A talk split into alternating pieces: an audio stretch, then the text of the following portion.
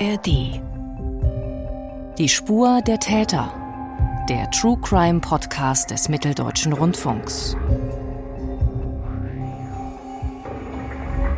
Niemand scheint sie zu vermissen. 1528 Tote wurden seit 1973 in Deutschland gefunden, denen kein Name zugeordnet werden kann. Einige der unbekannten Toten sind ganz offensichtlich Opfer von Gewaltverbrechen. So auch eine Frau, die am Rande einer Autobahn gefunden wurde.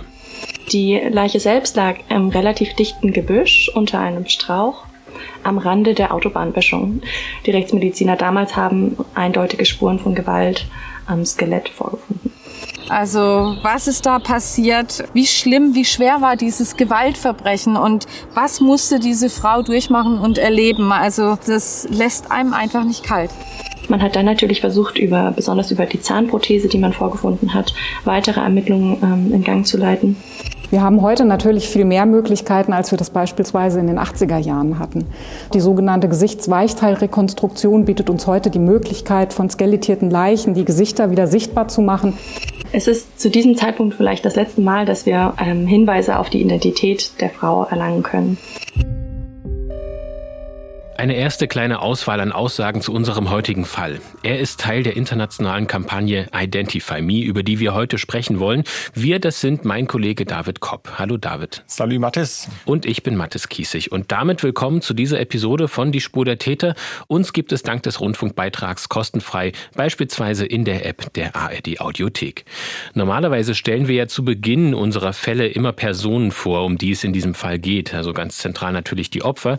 Diesmal geht das allerdings nicht, denn wenn die Polizei wüsste, wer die tote Frau ist, über die wir jetzt sprechen, dann wären die Ermittler sicher einen ganzen Schritt weiter bei der Aufklärung dieses Verbrechens.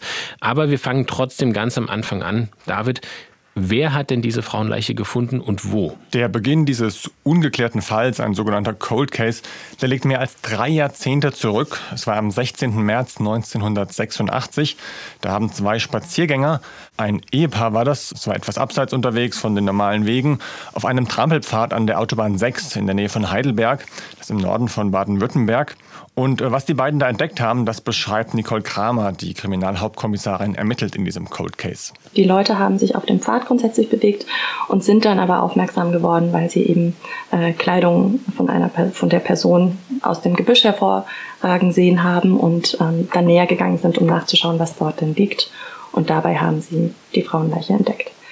Die Leiche selbst lag im relativ dichten Gebüsch unter einem Strauch am Rande der Autobahnböschung. Also man muss sich das Gelände relativ unzugänglich vorstellen.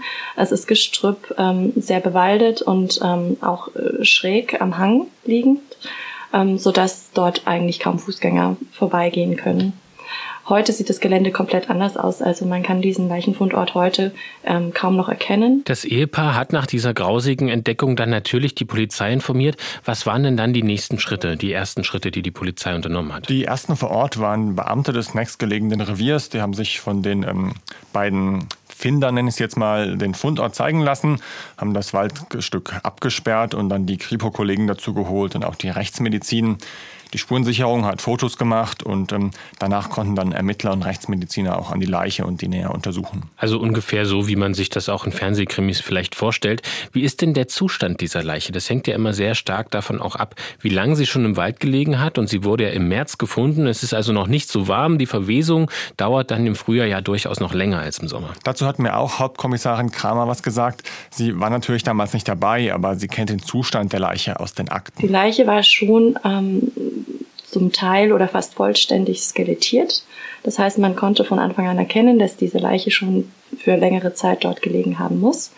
Die Kleidungsteile und die Schuhe waren aber weitgehend intakt. Also was man ähm, relativ schnell bemerkt hat, war, dass die Frau eine Prothese getragen hat im Oberkiefer.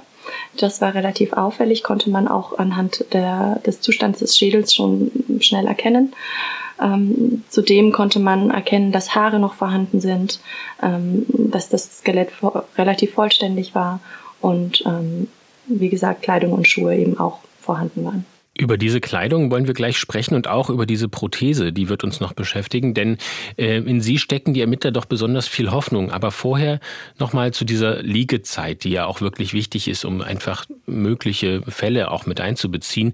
Was haben denn diese Untersuchungen dazu ergeben, wie lange die Leiche der Frau bereits vorher in diesem Wald gelegen hat? Ähm, Nicole Kramer hat ja zunächst von einer längeren Zeit gesprochen. Ja, also anhand des Verwesungsgrades und des Zustands des Skeletts konnte man das etwas eingrenzen, und zwar auf circa sechs Monate bis zu einem Jahr.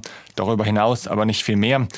Erstaunlich ist ja, dass bei diesem Zeitraum das Skelett noch vollständig und die Kleidung noch relativ gut erhalten waren, trotz dieser einigen Monate. Und möglicherweise haben Tiere wie Wildschweine das Gebiet da direkt an der Autobahn gemieden, weil es ihnen einfach zu laut war wahrscheinlich. Und was die Rechtsmediziner zur Todesursache festgestellt haben, also woran die Frau gestorben ist, das erklärt auch Kriminalhauptkommissarin Kramer. Als Todesursache konnte man relativ schnell feststellen, dass man von einem Gewaltverbrechen ausgehen kann. Die Rechtsmediziner damals haben ähm, eindeutige Spuren von Gewalt am Skelett vorgefunden. Frau Kramer hat mir auch dazu gesagt, aus ermittlungstaktischen Gründen können Sie da einfach nicht mehr dazu sagen. Das ist ja oft so, dass sich die Polizei bei diesem Punkt dann bedeckt hält. Schließlich handelt es sich ja um Täterwissen, das den Ermittlern zur Überprüfung möglicher Geständnisse ähm, dann eben vorbehalten sein soll. Aber sicher scheint für die Kripo zu sein, dass es sich eben nicht um einen Unfall handelt, was so nah an der Autobahn ja auch durchaus denkbar wäre. Damit wir jetzt zumindest mal eine grobe Vorstellung davon bekommen, wie diese Frau ausgesehen hat, das heißt, wie alt sie ungefähr war, wie groß, was sie anhatte, kannst du uns ein vages Bild zeichnen, was die Polizei dort oder die Ermittler generell dort rekonstruieren konnten? Ja, also zum Zeitpunkt ihres Todes, der war wahrscheinlich zwischen Frühjahr und Herbst 1985. Da dürfte die Frau zwischen 27 und 33 Jahre alt gewesen sein, so die Schätzung der Rechtsmedizin. Äh, zwischen 27 und 33, 85 bedeutet also, sie muss zwischen 1952 und 1958 geboren sein, um das nochmal einzuordnen. Ganz genau, die Rückwärtsrechnung, jawohl, genau. Also äh, mutmaßliches Alter zwischen 27 und 33 Jahren, schätzt die Rechtsmedizin. Sie trug eine bordeauxfarbene Hose und ein hellrotes T-Shirt. Sie hatte an den Füßen weiße Freizeitschuhe, Größe 36. Und ähm, am linken Fuß, sehr markant, ein Lederbändchen und an einem Finger hatte sie auch einen Ring. Insgesamt spricht die Polizei von einem europäischen Erscheinungsbild.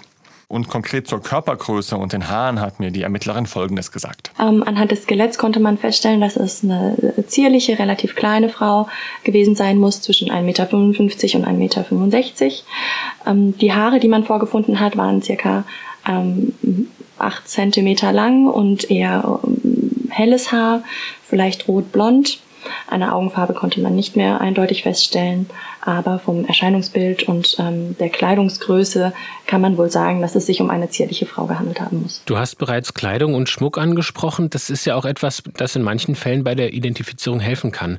Kannst du da nochmal diese relevanten Gegenstände ein bisschen genauer beschreiben? Ja, ich konnte mir die Gegenstände sogar direkt im Asservatenraum anschauen. Da haben mich die Ermittler mit hingenommen. Man muss sich das vorstellen, ein fensterloser Raum mit Regalen voller Pappschachteln, ganz gewöhnliche Umzugsschachteln. Und äh, der Zustand der gelagerten Dinge ist nach Aussage der Ermittlerin nicht immer optimal. Zu dem Fall gibt es mehrere Schachteln und darin sind dann durchsichtige Plastiktüten, darin eben die Asservate in einer Tüte zum Beispiel, da sind die weißen Turnschuhe drin. Sie haben keine Marke, sie haben die Bezeichnung nur Silverstar. Die Gummisohle löst sich deutlich ab. Das war zu sehen. Also der Zahn der Zeit, der nagte an den Gegenständen doch schon sehr. Äh, man könnte die Turnschuhe sicherlich nicht mehr anziehen. Sie hatten Schnürsenkel und so kleine Lüftungslöcher, wie das damals üblich war, aber nichts irgendwie besonders Markantes, wo man jetzt sagen würde, anhand dieser Schuhe könnte man ähm, auf die Suche gehen. Und man weiß, dass die Schuhe in Deutschland hergestellt und vertrieben wurden. Aber aber mehr eben auch nicht. Ja, und zum Schmuck, ähm, der ist dann eher auffällig oder individuell.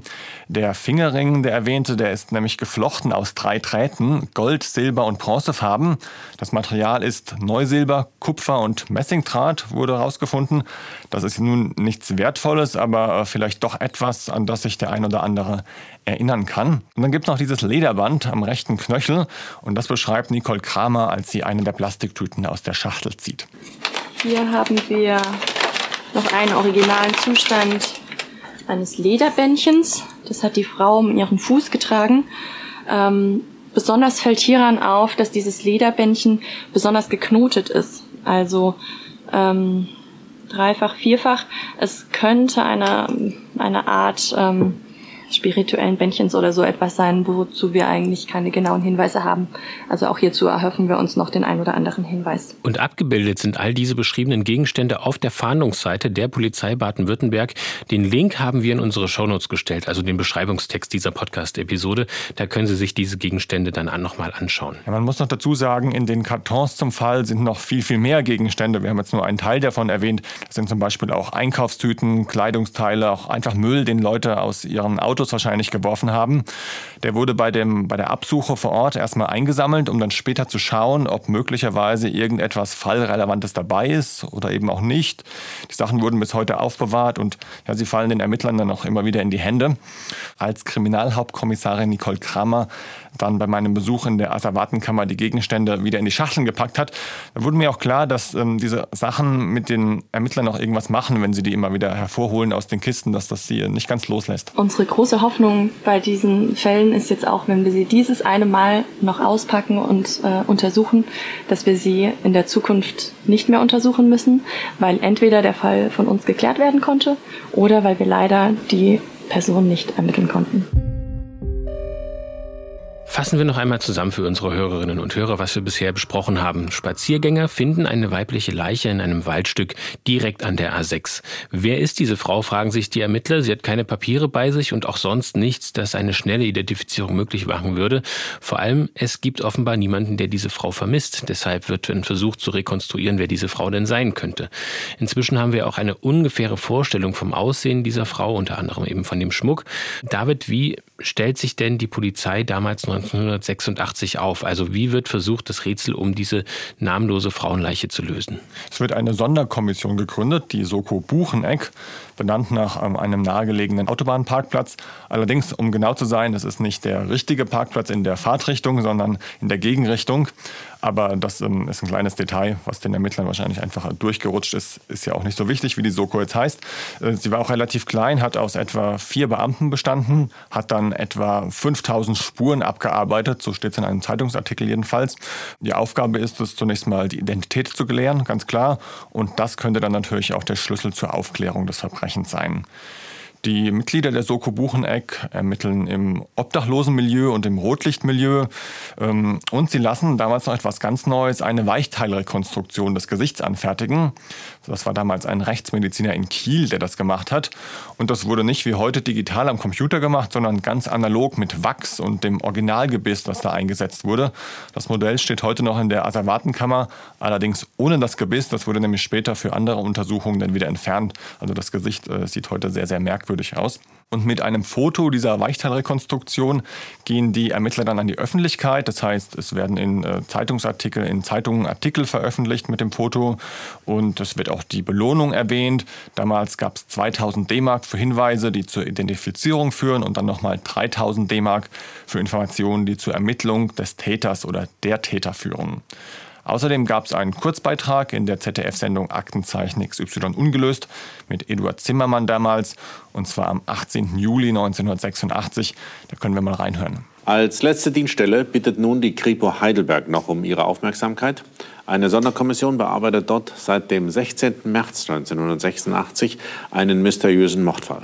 Spaziergänger fanden an diesem Tag die bereits skelettierte Leiche einer vermutlich 30- bis 50-jährigen Frau deren Gesichtszüge von einem Kieler Gerichtsmediziner jetzt nachgebildet worden sind. Wer kennt eine Frau, deren Aussehen dieser Rekonstruktion ähnelt und die seit etwa einem Jahr verschwunden ist? Nach der ZDF-Sendung sind rund 50 Anrufe eingegangen zu dem Fall. Der entscheidende Hinweis war aber nicht dabei und auch in den Datenbanken vermisster Personen haben die ähm, Ermittler keine Treffer gelandet. David, du hattest ja gerade diese Weichteilrekonstruktion angesprochen. Wir haben uns hier im Podcast schon einmal sehr intensiv mit diesem Thema beschäftigt, und zwar in der Folge zum Skelett aus der Dippoldeswalder Heide. Der Fall hat in seinen Ermittlungen durchaus einige Parallelen zum heutigen hier, und wenn Sie mehr zur Weichteilrekonstruktion erfahren möchten, dann hören Sie sich diese Folge von uns an. Den Link finden Sie natürlich im Beschreibungstext. Und wir haben in dieser Folge unter anderem mit einer der wenigen Expertinnen in Deutschland gesprochen, die diese Rekonstruktion Konstruktion direkt beim FBI gelernt haben. Ziemlich am Anfang haben wir auch schon über diese Oberkieferprothese gesprochen, die die Tote getragen hat. Inwiefern kommen die Ermittler denn da weiter? Genau genommen handelt es sich um eine Teilprothese für den Oberkiefer mit einer Gaumenplatte und Goldkronen. Die Zähne der Frau waren nämlich in einem sehr schlechten Zustand, deswegen hat sie die Prothese wohl getragen. Man hat das dann analysiert, das Material der Prothese. Das hat dann aber keine Rückschlüsse ähm, irgendwie geliefert auf Alter und Herstellungsort. Und man hat es versucht über eine Fachzeitschrift 1986, hat dort einen Aufruf gestartet. Dentallabor heißt die, also alles, alle Leute, die sich mit Zahnmedizin äh, beschäftigen, sollten das dann damals gelesen haben, so die Hoffnung. In dem Artikel wird die Prothese ganz detailliert beschrieben, zum Beispiel die Art der Verankerung, wer sich damit auskennt, Retentionsstifte und Lochstegretentionen zum Beispiel wurden da erwähnt. Die Hoffnung war einfach, dass irgendwo es Zahntechnikerinnen oder Zahntechniker, Zahnärzte, Zahnärztinnen gibt, äh, denen die die Prothese bekannt vorkommt. Und es hat sich tatsächlich einer gemeldet, nämlich ein Inhaber eines Dentallabors, dem das sehr bekannt vorkam. Und über einen Zahnarzt, also von dem Dental, von dem Zahntechniker, kam die Polizei dann zu einem Zahnarzt in Süddeutschland und von dem wiederum auf eine Patientin in Stuttgart. Und dann hatte man sozusagen ein, möglich, ein mögliches Opfer gefunden, das ähm, zu dem, zum, zumindest jemanden, zu dem der ähm, die Prothese passen könnte, hat die Person dann aufgesucht und festgestellt, die Person lebt. Also konnte von der äh, schlecht die ähm, Prothese sein. Die Lösung war einfach, ähm, die Frau hatte nur den gleichen Zahnstatus wie die unbekannte Tote von der Autobahn, was ja auch schon eigentlich sehr selten vorkommt, dass Leute fast den gleichen Zahnstatus haben, aber in dem Fall war das wohl so und damit war diese aussichtsreiche Spur auch dahin. Dann passiert erst einmal viele Jahre nicht wirklich viel in diesem Fall, dann erst Anfang der 2000er kommt wieder Schwung in die Ermittlungen, denn in dieser Zeit erlebt die DNA-Technik bekanntlich ihren wirklichen Durchbruch auch in Deutschland. Wie geht es denn dann weiter? Genau, man versucht das DNA-Profil der unbekannten Toten ähm, zu entschlüsseln schafft das erst nur teilweise und später dann 2012 vollständig. Damit keimt wieder Hoffnung auf, jetzt in den Datenbanken einen Treffer zu landen. Aber wieder nichts. Man weiß weiter nicht, wer die unbekannte Tote ist. Die Ermittler nutzen aber auch in einem anderen Bereich den Fortschritt der Technik. Sie geben nämlich 2008 wieder eine Gesichtsweichteilrekonstruktion in Auftrag, diesmal aber digital am Computer. Und damit entsteht ein neues, ungefähres Bild des, ähm, der unbekannten Toten. Man muss dazu sagen, dieses neue Bild sieht dem ersten von 1986 kaum ähnlich. Die Frau hat in dem neuen Bild dann glatte Haare, die waren zuvor leicht gelockt die Nase und das gesamte Gesicht wirken breiter. Und Mathis, du hast ja auch gesehen, also viele Gemeinsamkeiten sind da nicht. Nee, also das erste Bild ähnelt eher einer Schaufensterpuppe, während das zweite wirklich ein Foto sein könnte. Ist also ein großer Sprung natürlich auch in der Technik, den man hier sehen kann. Mhm. Und deshalb ist das Bild von 2009 auch das, mit dem die Polizei bis heute um Hinweise zu diesem Fall bittet. Wie gesagt, den Link zu diesen Fotos haben wir auch in unseren Shownotes. Neben der Gesichtsrekonstruktion und dem DNA-Profil haben die Ermittler noch etwas versucht, das eben durch diesen technischen Fortschritt möglich wurde und das häufiger bei unbekannten Toten gemacht wird, nämlich ein Isotopengutachten. Es soll Auskunft darüber geben, in welchen Regionen sich ein Mensch in den verschiedenen Phasen seines Lebens aufgehalten hat. Was kommt denn in diesem Fall dabei raus? Ja, das ist eigentlich eine sehr ähm, interessante Sache. Es gibt nur wenige Spezialisten weltweit, die das können, unter anderem an der Rechtsmedizin in München. Die untersuchen, welche regionsspezifischen Stoffe sich im Körper abgesetzt haben, also zum Beispiel in den Haaren und der Haut, mal ganz grob gesagt. Genauer aber dennoch in einfachen Worten erklärt es Kriminalhauptkommissarin Nicole Kramer. Anhand von Rückständen im Gewebe ähm, von Stoffen wie Stickstoff, äh, Wasserstoff oder Blei äh, können Aufschluss darüber geben, woher die Person stammt, beziehungsweise wo sie längere Zeit ihres Lebens verbracht hat, welche Nahrungsmittel sie aufgenommen hat und zum Beispiel auch, ähm, welchen Staub sie eingeatmet hat. Diese Rückstände bilden, legen sich im Gewebe nieder und können dann später Rückschlüsse ähm, auf Aufenthaltsorte geben. Das ist ja wirklich immer ein sehr spannendes Vorgehen, was aber auch nur ungefähre Aussagen natürlich ermöglicht. Wie ist das denn jetzt konkret im Fall der Toten von der Autobahn? Ja, so ist es leider auch hier, wo die Frau aufgewachsen ist und wo sie in ihrer Kindheit und Jugend gelebt hat. Das lässt sich durch die Isotopenanalyse nur ganz grob eingrenzen. Das Ergebnis fasst der Mittlerin Kramer zusammen. Also aufgrund dieser Geweberückstände kann man ähm, vermuten, dass die Frau aus Osteuropa stammt. Es gibt Hinweise darauf, dass die Frau sich in den Benelux-Staaten aufgehalten haben könnte, wie in den Niederlanden, Belgien oder Luxemburg. Ähm, sie könnte sich aber auch länger im Raum Süddeutschland aufgehalten haben und in den letzten Monaten ihres Lebens ähm, sogar in Großbritannien. Wenn man sich jetzt mal eine Europakarte vorstellt, das ist ja schon ein weites Feld, wo die Frau überall gelebt haben könnte. Ähm, ich habe natürlich gefragt, was dieses Ergebnis den Ermittlern nun bringt und dazu hat Nicole Kramer das gesagt. Es ist ähm, eher so, dass man mit diesen Hinweisen oder mit diesen Erkenntnissen arbeitet. Ähm, es ist es dient einerseits dazu, wenn man Hinweise bekommt, dass man diese auch beurteilen kann. Andererseits können wir mit größerer Wahrscheinlichkeit ausschließen, dass hier zum Beispiel Südeuropa eine Rolle spielt oder auch Bergregionen. Wir haben bisher ja noch nicht über den Fundort der Leiche groß gesprochen, außer ihn kurz beschrieben zu haben. Inwiefern spielt der denn in den Ermittlungen überhaupt eine Rolle? Ja, gar nicht so groß. Deswegen gehen wir auch nicht weiter darauf ein, denn die Polizei hält es für wahrscheinlich, dass die Leiche der Frau an dieser Stelle nur abgelegt wurde, vielleicht sogar aus einem Auto geworfen wurde, das auf dem Standstreifen angehalten hat. Der eigentliche Tatort, der dürfte also ganz woanders liegen, womöglich auch außerhalb von Deutschland. Das macht den Fall ja auch so schwer. Und äh, weil die Ermittler mit diesen verschiedenen Schritten bisher erfolglos versucht haben, die Identität zu klären, sind sie auf Hinweise aus der Bevölkerung angewiesen. Deswegen gab es 2013 nochmals einen Fahndungsaufruf, der dann von Regionalzeitungen aufgegriffen wurde. Die Frage ist natürlich, was nützt das bei Regionalzeitungen, wenn die Frau und äh, Menschen, die sie vielleicht kannten, gar nicht aus der Region kommen? Und da dürfte es den Ermittlerinnen und Ermittlern der inzwischen aufgebauten Cold Case Einheit im Dezernat für Gewaltverbrechen bei der Kripo Heidelberg ja eigentlich sehr gelegen kommen, als das Bundeskriminalamt angefragt hat, ob der Fall denn Teil einer internationalen Kampagne werden könnte. Der Titel lautet Identify Me. Koordiniert wird diese Kampagne von Interpol, der internationalen Polizeibehörde im französischen Lyon. Wie hat man denn darauf reagiert, als Interpol auf ähm, die Polizei zugekommen ist? Ich denke schon, dass die Ermittler in Heidelberg das als hilfreich angesehen haben. Es kam für sie nur zeitlich ungelegen, da sie zu dem Zeitpunkt der Anfrage gerade sehr mit einem anderen Fall beschäftigt waren und da intensiv in den Ermittlungen gesteckt haben. Aber sie haben trotzdem zugesagt und ähm, haben sich die Zeit genommen. Und dann wurde der Fall der Frauenleiche von der Autobahn einer von 22 Fällen, die besonders hervorgehoben werden in der Kampagne. Für alle, die von der Kampagne Identify Me noch nichts gehört haben, worum geht es denn da? Wer ist daran beteiligt und was ist das Ziel dieser Kampagne? Es geht da ausschließlich um Verbrechen an bislang namenlosen Frauen, und zwar neben Deutschland auch in Belgien und in den Niederlanden. Die Initiative ging von der Polizei in den Niederlanden aus und die sind dann auf das Bundeskriminalamt zugegangen, auf die Kollegen in Belgien und später wurde auch Interpol als zentrale Koordinationsstelle einbezogen. Wo die Kampagne stattfindet, das hat mir Ende Mai 2023 Nina Lehmann erklärt. Sie ist Pressesprecherin des Bundeskriminalamts. Die Kampagne ist zunächst auf unserer Webseite zu finden. Hier haben wir umfangreiche Informationen zu den Fällen zusammengetragen. Hier sind Gesichtsrekonstruktionen von den Frauen zu sehen oder Gegenstände, die sie bei sich trugen, ähm, als sie getötet wurden oder als die Leichen gefunden wurden. Ähm, zudem haben wir die gleichen Informationen auf der Interpol-Webseite zur Verfügung gestellt, um eben auch ein internationales Publikum anzusprechen. Außerdem werden die Fälle jetzt nach und nach in der Sendung Aktenzeichen XY vorgestellt.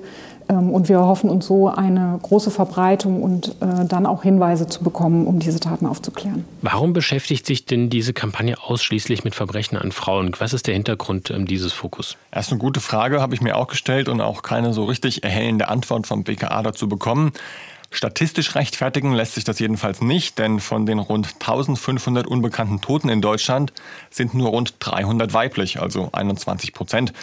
Man könnte vielleicht sagen, das Ganze passt so ein bisschen in die Zeit, eine Zeit, in der zumindest Teilen der Gesellschaft zunehmend bewusst wird, dass Frauen Männern in vielen Bereichen noch immer nicht gleichgestellt sind, dass sie Diskriminierung ausgesetzt sind und auch, dass Gewalttaten in erster Linie von Männern verübt werden und vergleichsweise selten von Täterinnen. Erinnern wir uns da auch an die MeToo-Debatte, die so ein bisschen in ähm, die Zeit passt, wo man denken könnte, ja, das ist daran angelehnt. Aber ähm, dass das Ganze einer gesellschaftlichen Diskussion folgt, das wollte die BKA-Sprecherin so nicht sehen. Man wolle einfach Fälle bündeln, habe bei diesem ersten Versuch jetzt Frauen in den Mittelpunkt gestellt, hat sie mir gesagt. Und wenn die Kampagne erfolgreich sei, wolle man einen anderen Schwerpunkt setzen. Und ein Bestandteil dieser Kampagne sind auch Videos von prominenten Frauen. Darin erklären sie, warum es wichtig ist, diese Fälle eben aufzuklären. Sie appellieren an die Zuschauerinnen und Zuschauer, sich die Gesichter der Frauen genau anzuschauen. Und die beiden deutschen Prominenten sind die ZDF ZDF-Moderatorin Katrin Müller-Hohenstein und Ex-Box-Weltmeisterin Regina Halmich. In deren Videos, in denen sie sich vor einen schwarzen Hintergrund frontal vor die Kamera setzen und dann eben dort reinsprechen, da können wir mal reinhören. In Deutschland wurden mehrere Frauen und Mädchen ermordet aufgefunden. Und wir kennen noch nicht einmal ihre Namen. Irgendwo auf der Welt müssen diese Frauen und Mädchen Familien und Freunde haben.